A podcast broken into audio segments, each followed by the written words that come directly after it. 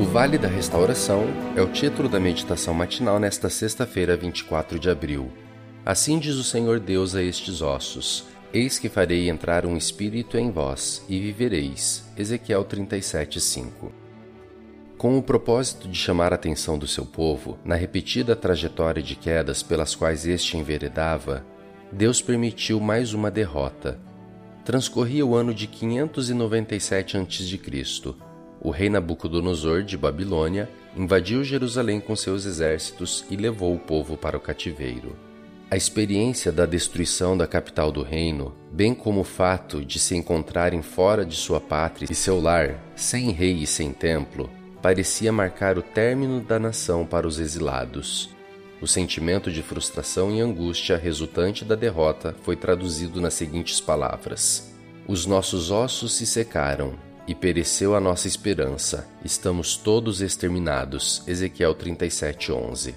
Entre os capturados estavam alguns cidadãos da elite judaica da qual fazia parte o jovem Ezequiel. Seu nome, cujo significado é Deus fortalece ou Deus vai fortalecer, parecia conter um paradoxo talvez expressado na indignação de algum cético.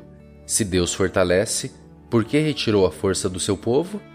Entretanto, também carregava a promessa de que o Senhor usaria o ministério profético daquele jovem, a fim de restaurar a força que estaria por um tempo subjugada. Foi assim que, em uma estranha visão condutora de esperança para os cativos, o profeta foi levado pelo Espírito e deixado em um vale de ossos secos. Filho do homem, acaso poderão reviver estes ossos? perguntou o Senhor. Ao que o profeta respondeu: Senhor Deus, tu o sabes. Embora fosse uma visão, Ezequiel tinha diante de si restos de esqueletos, e lhe foi ordenado profetizar a restauração deles.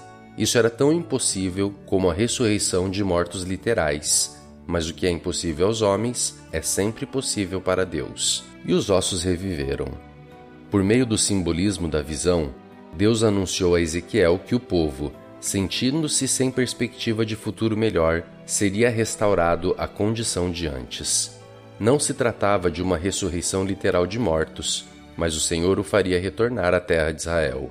Quantas vezes você já foi levado a um vale de ossos secos aparentemente irrecuperáveis de alguma crise, de sonhos pulverizados, ideais fracassados, ausência de sentido para a vida ou falta de esperança? A você foi permitido entrar neste vale com algum propósito especial da parte de Deus.